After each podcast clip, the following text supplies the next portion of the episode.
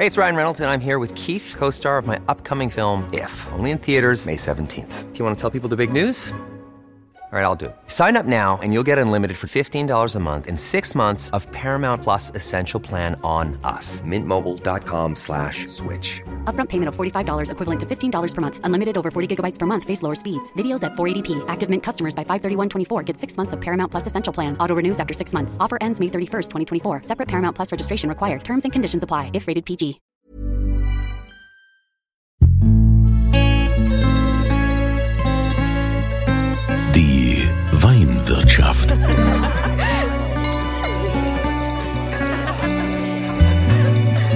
Das schöne Leben mit Andreas Kunze.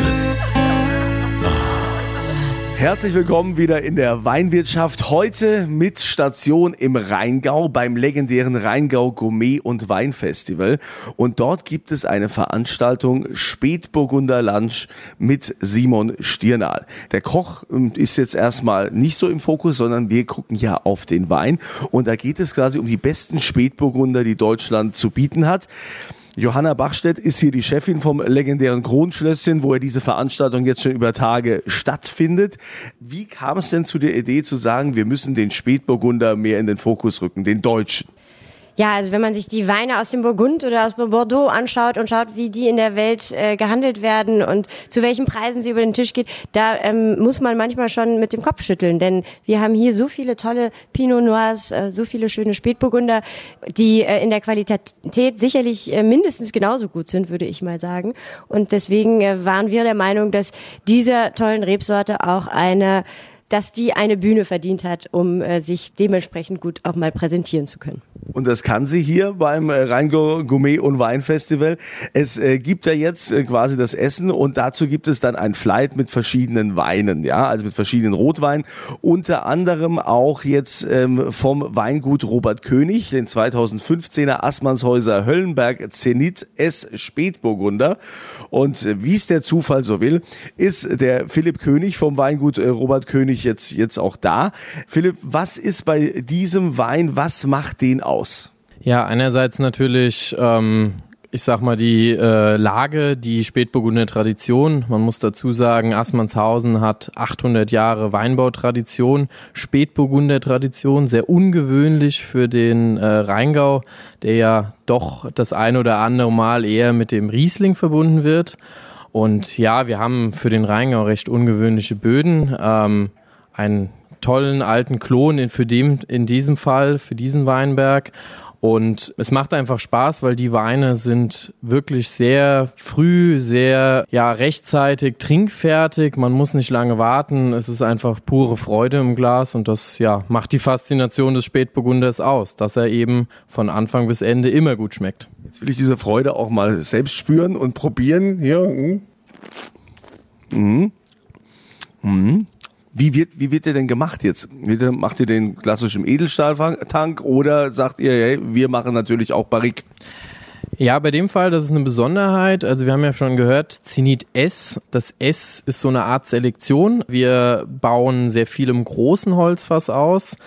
Etwas ungewöhnlich, moderner Spätburgunder wird öfter mal im Barrique ausgebaut, würde ich persönlich sagen. Ähm, deshalb ja, großes, wie so großes Holzfass. Wir wollen einfach die Frucht nicht verfälschen sondern wir wollen die Reihen so erhalten. Und ja, Zenit sind unsere Spitzenweine und S steht nochmal für Selektion. Das war das beste Fass, was uns der 2015er Jahrgang geboten hat.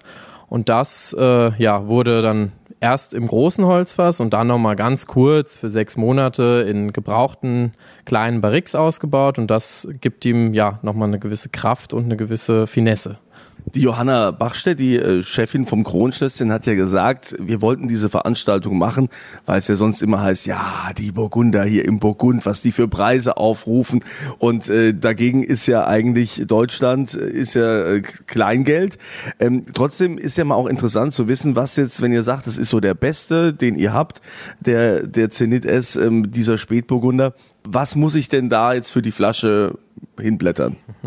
Ja, in dem Fall äh, gibt es da keine Chance mehr, was hinzublättern, weil der Wein ist leer. Die letzten Flaschen wurden aus der Schatzkammer geraubt, damit das Kronenschlösschen mal richtig was geboten bekommt. Der Wein in der Pre oder in der Qualitätsstufe, in der ähm, ja einfach in dieser Lage würde normalerweise 35 Euro kosten. Ist klar, ist natürlich äh, jetzt kein Schnapper, aber man muss natürlich dazu sagen, das ist das, wofür der deutsche Spätburgunder steht wenn man das im Burgund haben will, dann bezahlt man direkt einiges mehr. Und das ist das, weshalb ich froh bin, dass wir diese Spätburgunder machen. Mich persönlich betrifft sehr, weil wir 90 Prozent Spätburgunder anbauen, was ja definitiv ungewöhnlich für den Rheingau ist. Deutscher Spätburgunder ist gut, ist sein Geld wert und ist nicht durch Französischen ersetzbar, weil er einfach die deutschen Eigenschaften bringt. Und jetzt schauen wir mal auf den zweiten Flight hier beim Rheingau Gourmet Wein Festival. Dort haben wir jetzt eine Rotkohlsuppe mit Foie Gras und äh, dort sind natürlich jetzt auch wieder verschiedene Spätburgunder aus ganz Deutschland, aus der Pfalz, aus Württemberg und natürlich auch von der A. Und an der A gibt's ja das Weingut Meier Nekel, das kennt mir. Bei mir ist jetzt die Dörte Nekel. Ähm, Frau Nekel, äh, was haben Sie für einen Wein mitgebracht? Ich habe heute mitgebracht ähm, aus dem Dernauer Pfavingert ähm, unseren Spätburgunder.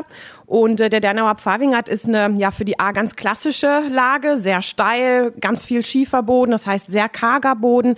Die Reben müssen ganz, ganz tief wurzeln um an ähm, Wasser zu kommen. Ähm, von Natur aus ein sehr äh, kleiner Ertrag, kleine Bärchen. Und ähm, vom Jahrgang sind wir hier bei 2017. Ein, ähm, ja, wenn man sich die letzten Jahre anguckt, noch etwas kühlerer Jahrgang. Und das finde ich passt sehr schön, gerade zu dieser Lage, zu der Mineralität, zu der Kühle, zu der Frische des Spätburgunders.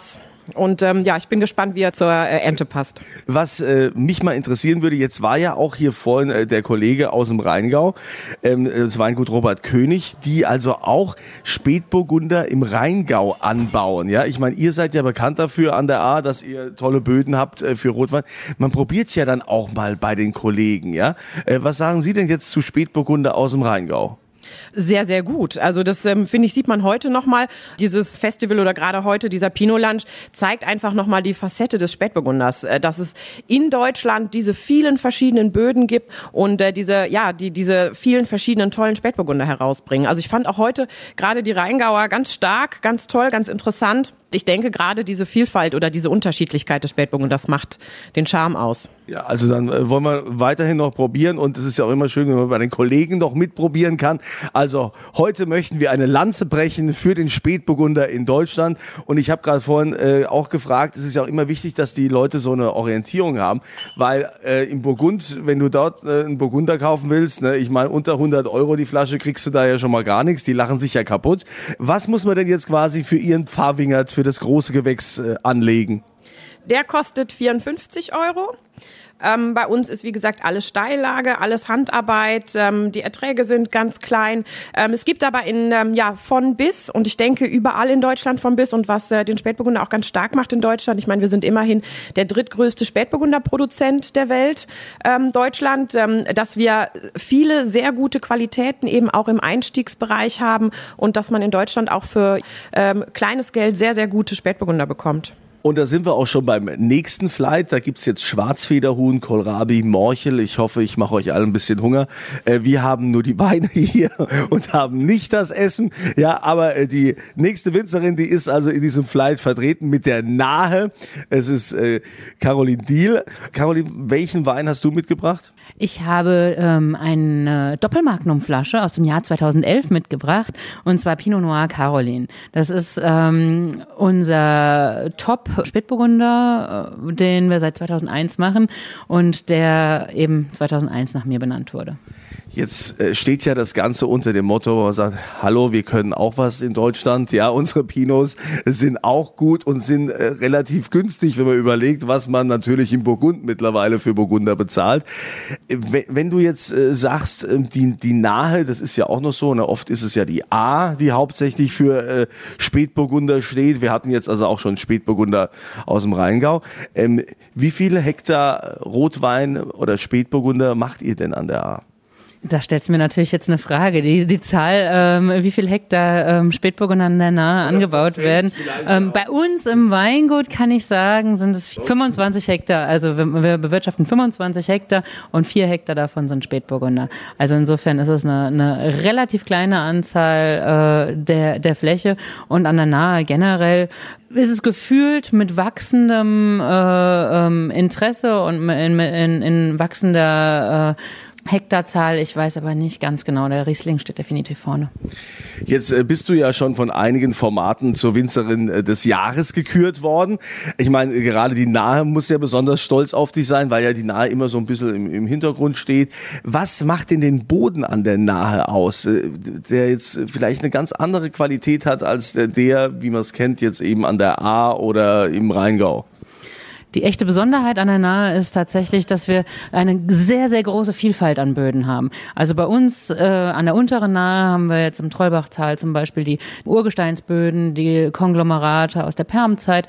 Da drauf haben wir Schiefer, Quarzite, Kieselsteine. Ähm, dann haben wir, haben wir ähm, rote Böden. Wir haben etwas kräftige, lehmigere Sandsteinböden äh, und, und, und. Und wenn man weiter an die mittlere Nahe geht, vulkanischen Böden, ähm, Porphyr, Mella für etc. Also an der Nahe haben wir auf unseren ähm, in unserem Gebiet eine riesige, riesige Vielfalt an Böden und das macht die Weine von der Nahe zu was ganz, ganz Besonderem. Ihr hört, hier trifft sich alles, was Rang und Namen hat, die äh, deutsche Spätburgunder-Szene und äh, Caroline Diel, wie gesagt, Winzerin des Jahres und äh, wir sind gespannt, was jetzt noch der nächste Flight, da hätten wir jetzt Tafelspitz, Kartoffel, Tandori, also auch das werden wir nicht essen, aber was ich jetzt äh, besonders finde, wir haben ja alle Anbaugebiete Deutschlands sind ja hier vertreten mit Spätburgunder und jetzt bei diesem Gang wurden nur vier Weine explizit aus Baden ausgewählt. Also muss Baden ja irgendwie mit dem Fleisch besonders äh, gut harmonieren. Bei mir ist jetzt äh, der Hans-Peter Ziereisen vom Weingut Ziereisen aus Baden. Herr Ziereisen, was haben Sie für einen Wein mitgebracht? Ja, Fleisch passt. Wir haben den Rini 2016 und da passt immer Fleisch, weil die Journalisten oder die Weinkritiker schreiben viel mal bei diesem Wein, er ist sehr fleischig von der, von der Textur her. Und 2016 war bei uns natürlich, muss ich eins sagen, ich sage immer ein Jahr der Extreme. Also extremer geht's fast nicht mehr. Wir hatten eine sehr frühe Blüte, wir hatten ein sehr verregneter Jahr, also sehr verregnetes Frühjahr. Es war extrem nass. Dann hat's der Schalter umgelegt im Juni, dann wurde es extrem heiß. Und in der Lese wurde es eigentlich extrem kalt. Wir hatten nachts noch so 0 Grad bis 1 Grad, tagsüber so 14, 15 Grad. Und am Schluss, ich für mich faszinierend am 16er, was diese drei Extreme vereint bringen. Am Schluss wieder Harmonie. Und das ist, glaube ich, spannend. Für Winzer ist immer am spannendsten, sage ich immer, die extremsten Jahre sind die spannendsten, weil sie Charakter zeigen. Jetzt äh, sagt man ja immer Baden, da ist ja der Slogan von der Sonne verwöhnt. Äh, kann, kann denn der Baden, ich ist natürlich jetzt schwierig, wenn ich äh, Sie das frage, ja, aber der Badener Spätburgunder, ja, kann da irgendwas anderes überhaupt mithalten, ja, oder ist man da doch, wo man sagt, na ja, die A, die steht für sich in der Pfalz, die können auch, aber was können denn die Badener besonders gut? Also besonders gut können wir in der Historie eigentlich äh, Spätburgunder mit drei R geschrieben. Das ist eigentlich klassisch. So diese breiten Spätburgunder. Wir waren uns auch lange nicht bewusst, was wir für einen Schatz hüten im Weingut. Das heißt, wir sind hoch. Also bei uns im Betrieb, wir gehen, wir starten bei 260, 70 Meter bis 500 Meter hoch das bringt, denke ich, auch, das war wir früher ein bisschen, wir im Magreverland sind ein bisschen ins vergessene Eck, muss man auch sagen. Wir waren früher ein bisschen so neidisch auf der Kaiserstuhl, weil die mehr Alkohol hatten. Und bei uns jetzt über die Meereshöhe, über den Schwarzwaldrand, vorne dann der Rhein, sind wir eigentlich schon früh dran. Wir haben keine kalten Lagen, aber was wir haben, ist über der Schwarzwald und über die Meereshöhe immer die kalten Nächte drüber. Und das ist das Spannende. Um 16er merkt man das ganz extrem wieder. Das ist ein Wein, der hat Feuer und trotzdem immer diese, die Spur Kühle drin. Und ich glaube, das ist auch das, was wir nicht als Kopie vom Burgund wollen, aber im Burgund eigentlich suchen. Jetzt schmeckt der Wein, wenn man den probiert, ja sehr klar. Also ich als Laie, ich, ich schmecke jetzt überhaupt keine Holznoten daraus. Wie ist denn der gemacht? Also wir sind Interessante ist, wir sind, der, denke ich, der einzige Betrieb in Deutschland, der 100% im Holz vinifiziert. Wir haben keine Stahltanks, wir machen alles im Holz, komplett, vom Weiß über Rot, alles. Also auch der einfache Gutedel bei uns ist im Holzfass. Äh, Holzfass heißt ja nicht dass ein Wein nach Holz schmecken muss. Es war in früheren Zeiten wurde er so, wurde ein gebrauchtes Fass war immer wertvoller wie ein neues. Warum? Man wollte ja keinen Holzgeschmack. Man will ja nicht Holz trinken, man will Wein trinken. Und das bei uns im Betrieb auch. Also hier der Wein, der hat noch um die 10% neues Fass. Allerdings auch deutsches Fass, deutscher Küfer. Das ist ein bisschen anders. Wir haben eine andere Toastung, also ganz, ganz leicht. Von Holz merkt man da gar nichts, aber das Holz hat die Eigenschaft, es atmet. Und bei uns jetzt im Betrieb, wir lassen alle Weine, auch die Weißweine, alle Weine zwei Jahre im Holzfass liegen und dann kommen sie auf die Flasche, unfiltriert auch alles, auch die Weißen und dann nochmal ein halbes Jahr auf der Flasche. Das heißt jetzt, wir fangen mit 17, fangen wir nächste, übernächste Monate fangen wir mit dem Jahrgang 17 an. So, wir haben sehr viel Platz im Holzfass. Wir haben immer zwei Jahrgänge im Fass liegen und ein Jahrgang auf der Flasche. Und deshalb ist das Geheimnis, dass Wein muss nicht hölzeln. Also da haben wir doch jetzt auf jeden Fall schon mal gute Empfehlungen. Ne? Wenn es was zum Fleisch sein soll, da ist man beim Weingut Zieheisen aus Baden mit dem Spätburgunder super aufgehoben. Und damit kommen wir zum nächsten Flight. Es gibt Ziegenkäse, Kirsche, Speck. Auch da wieder, man kann natürlich vom Essen schön erzählen, wenn man es nicht äh, vor sich äh, stehen hat. Aber wir haben ja alle Weine. Und da haben wir wieder vier Weine, diesmal sogar drei aus dem Rheingau und nur einer aus Baden. Also wir haben es gemerkt, äh, Baden ist anscheinend doch bei Fleisch unschlagbar. Deshalb gab es ja also vier badische Weine zum Fleisch. Jetzt zum Ziegenkäse äh, haben wir das Weingut Künstler. Der Gunter Künstler ist bei mir. Herr Künstler, was haben Sie denn jetzt für einen Wein für diesen Flight vorgesehen? Ja, wir haben einen Assmannshäuser Höllenberg, Spätburgunder, großes Gewächs und Assmannshausen. Das Wort liegt schon im ja im Ursprung drin, ist einfach das Ass am Rhein. Denn schon 1470 äh, wurden die ersten Spätburgunder da urkundlich benannt. Man denkt schon seit 1130 wurde Spätburgunder im Rheingau angepflanzt. Hat damit was zu tun, dass die Zisterzienser aus Burgund kommend hier das Kloster Eberbach gegründet haben, vom Kloster Citeaux. Und in einer Zeit, wo es wärmer war als heute, ist der Spätburgunder halt auf diesen Taunus Phyllit-Schiefer, auf einem roten Schiefer, besonders gut gediehen. Es gibt ja einen Spruch in Frankreich, roter Boden, roter Wein, weißer Boden, weißer Wein. Und dort gibt es eine einmalige Konstellation am Ass am Rhein, nämlich in Assmannshausen, dass dieser rote Phyllit-Schiefer sehr viel eisenhaltig, eine ganz spezielle Aromatik hat, die total eigen ist und diesen Assmannshäuser Höllenberg vollkommen berühmt gemacht hat.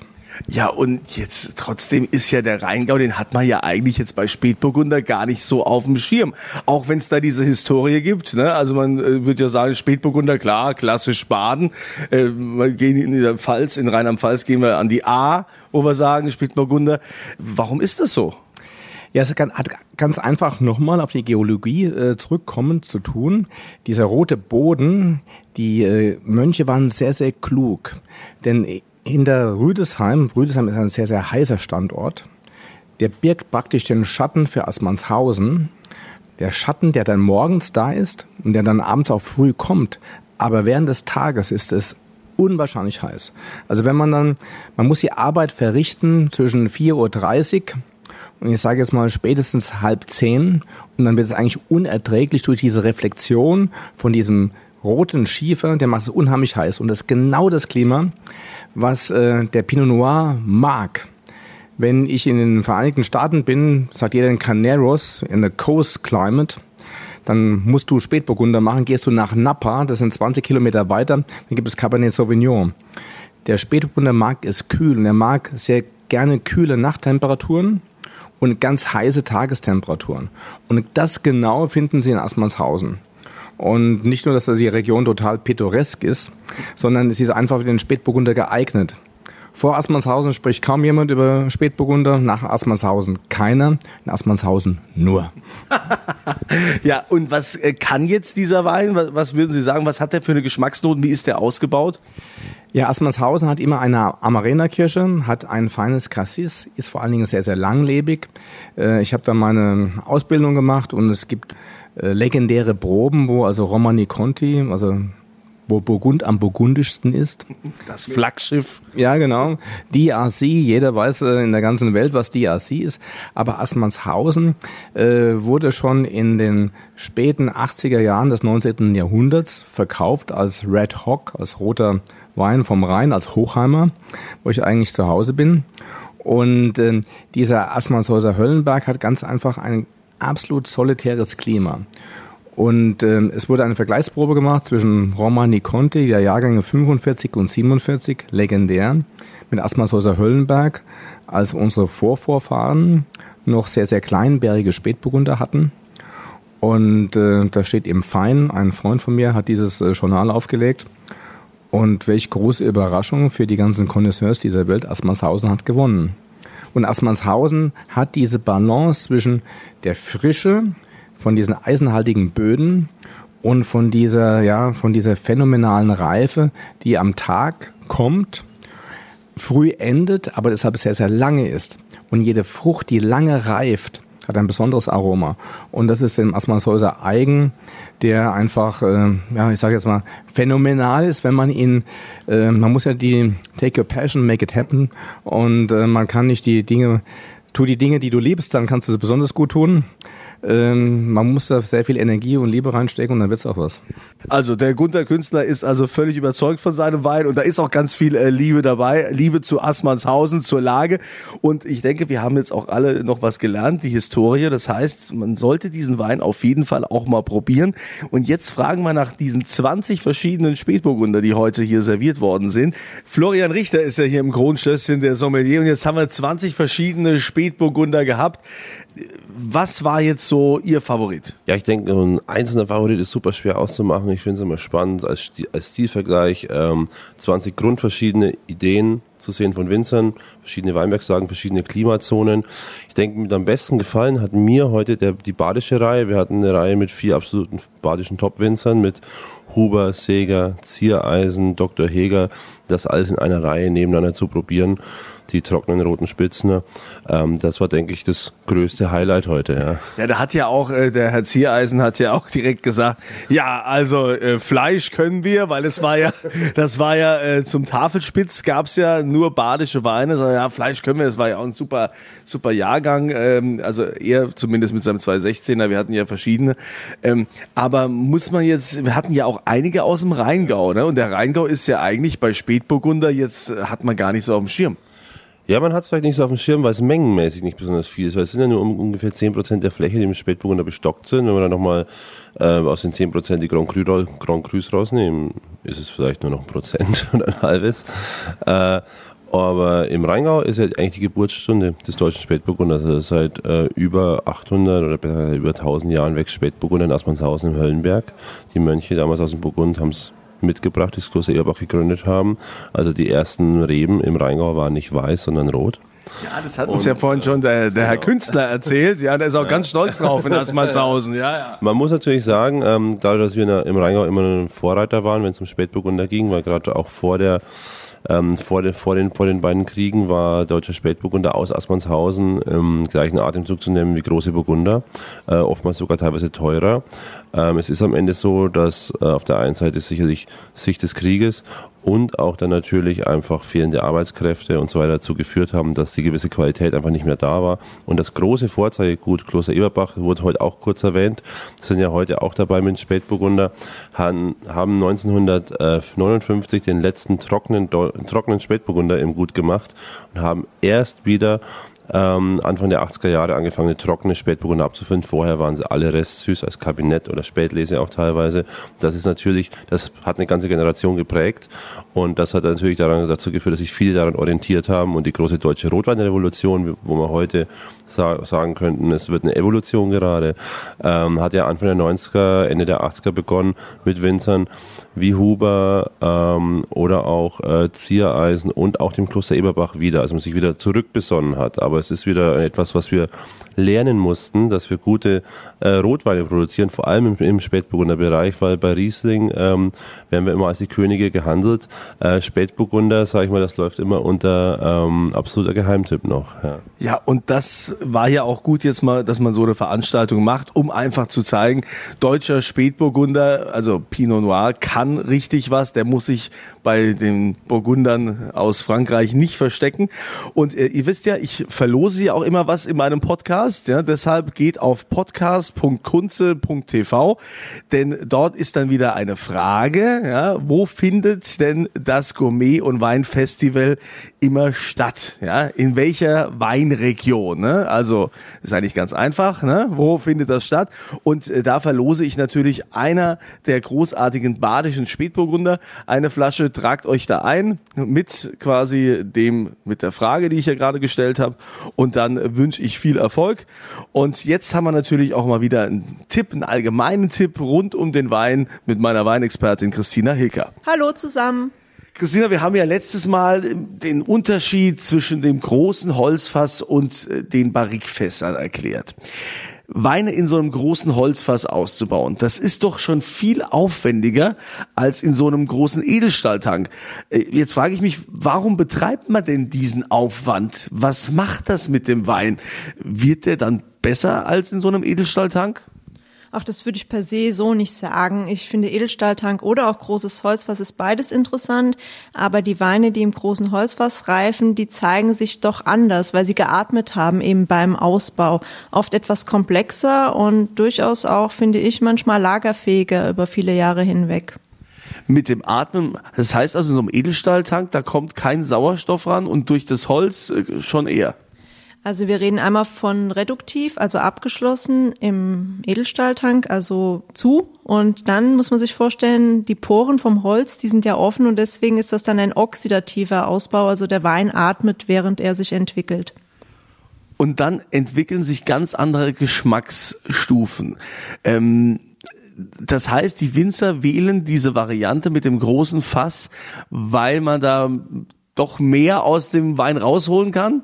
Ja, ich würde schon sagen, also das ist eine Ausbauform, die einfach für mehr Komplexität sorgt am Ende des Tages. Wobei ich das nicht verteufeln möchte. Also ich möchte nicht sagen, Edelstahl ist gut und großes Holzfass ist schlecht oder umgekehrt, würde ich nicht sagen. Es ist immer so eine Philosophiefrage und das muss jeder Winzer für sich auch entscheiden, was er für richtig hält für sein Produkt, was er kultiviert, was er anbaut.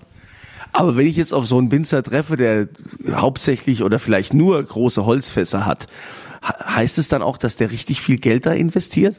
Ist das dann teurer als in so, als so Edelstahltanks? Also es ist schon so, diese große Holzfasskultur, die ist auch gewachsen über Jahre. Manchmal hat man diese Holzfässer schon über Jahre, auch vielleicht die Generation davor schon im Keller. Und auch Edelstahl ist nicht ganz günstig. Wo man richtig investieren muss, ist, wenn man mit kleinen Holzfässern arbeitet, mit dem sogenannten Barrique äh, weil da muss man ja öfters neue Fässer kaufen, weil so ein Barrikfass, das kann man nur ein bis dreifach verwenden. Danach ist es zwar als Blumenkübel nett zu nutzen oder als Behältnis, um irgendwas aufzubewahren, aber irgendwann verliert das Barrikfass die Wirkung auf den Wein. Das heißt, Barrikfass ist eine richtige Investition für den Winzer, wenn er mit Barrikfässern arbeiten möchte. In diesem Sinne, euch alle eine schöne Zeit und freue mich, wenn ihr das nächste Mal wieder mit dabei seid.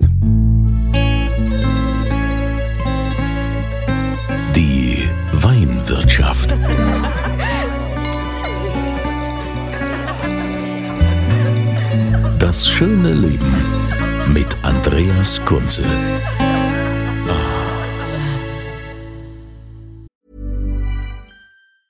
Ever catch yourself eating the same flavorless dinner three days in a row? Dreaming of something better? Well, HelloFresh is your guilt-free dream come true, baby. It's me, Kiki Palmer. Let's wake up those taste buds with hot, juicy pecan-crusted chicken or garlic butter shrimp scampi. Mm. Hello Fresh. Stop dreaming of all the delicious possibilities and dig in at HelloFresh.com. Let's get this dinner party started.